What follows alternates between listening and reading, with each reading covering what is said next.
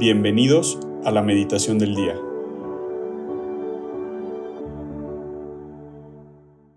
En nombre del Padre, el Hijo y el Espíritu Santo. Amén.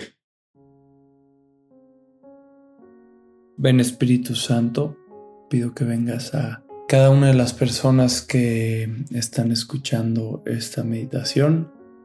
Pido de manera muy especial que nos guíes, que te lleves, por favor, Espíritu Santo, todas las barreras todos los miedos, preocupaciones, ansiedades, llévatelos y a ti te invito que le des el beneficio de la duda al Espíritu Santo en este ratito de oración y que te abandones como niño chiquito.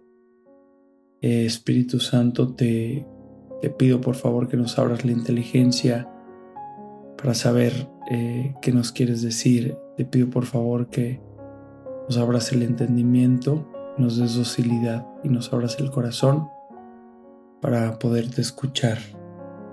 El 29 de mayo vamos a meditar sobre el Evangelio según San Juan, eh, capítulo 19, versículos del 25 al 34.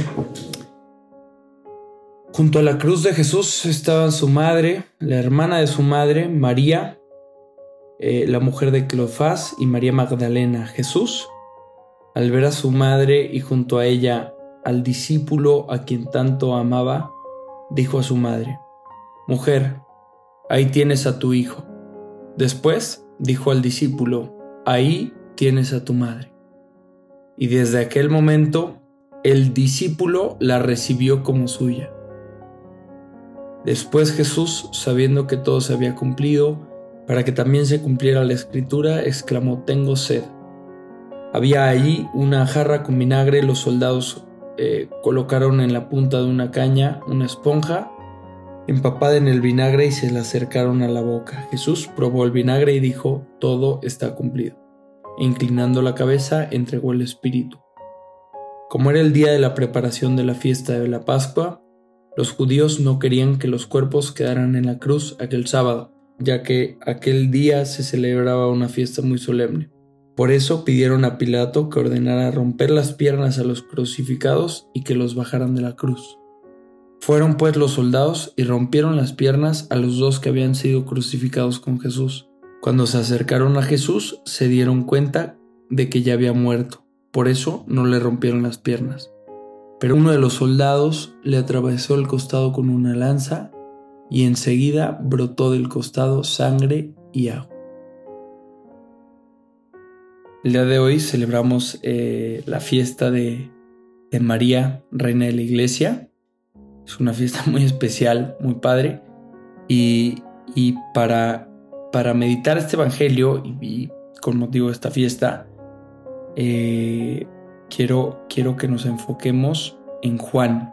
Iba por hacer un poquito contradictorio al principio, pero no solo en Juan, quiero que nos enfoquemos en la, en la relación de Juan con María.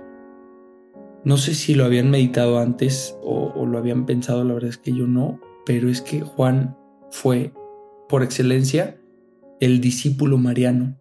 Es el que estaba cerca, en, en una de las traducciones de este Evangelio, en el momento en el que Jesús desde la cruz llama a María y a Juan, dice Juan estaba cerca ya de María antes de que Jesús lo llamara.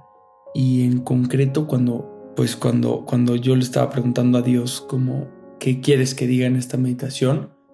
Fue muy evidente que, que resaltaba Juan al discípulo amado eh, y, su relación con María.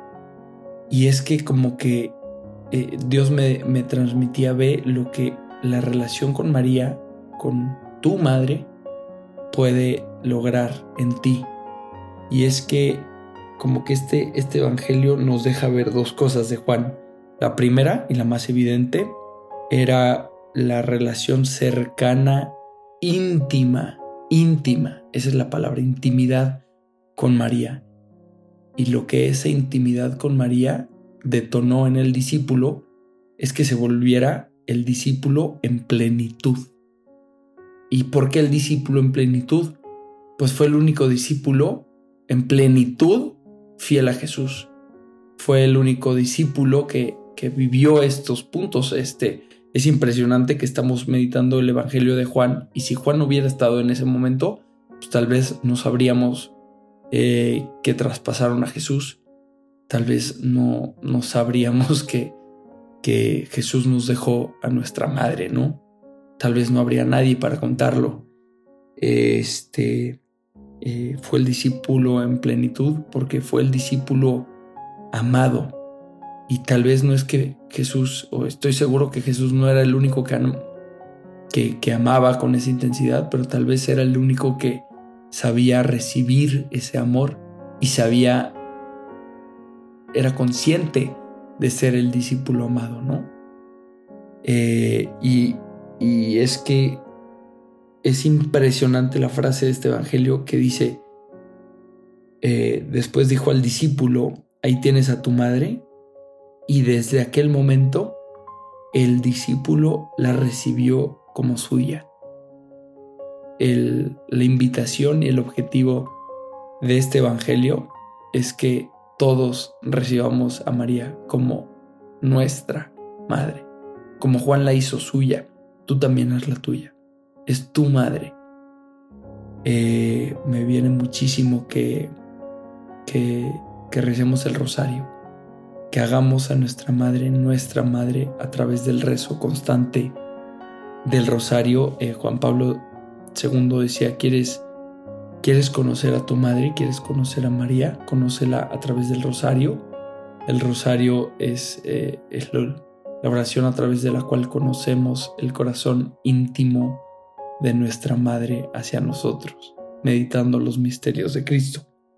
En resumen y para concluir, los invito eh, en esta fiesta a darse un tiempo para, para rezar el rosario en intimidad con María, para volvernos como Juan, discípulos en plenitud, para hacer eh, en plenitud lo que Dios planeó desde el cielo de nosotros.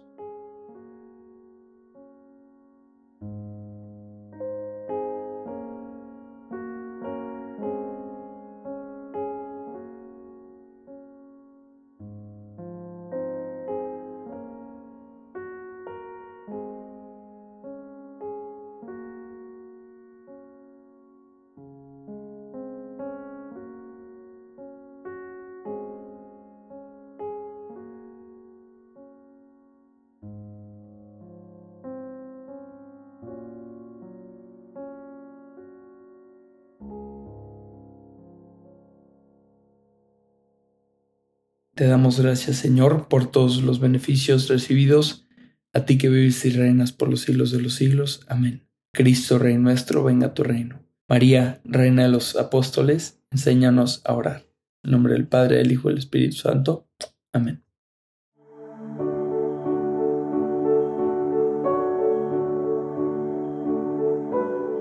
Mantengámonos atentos a la voz de Dios en este día y permitámosle que Él guíe nuestra vida.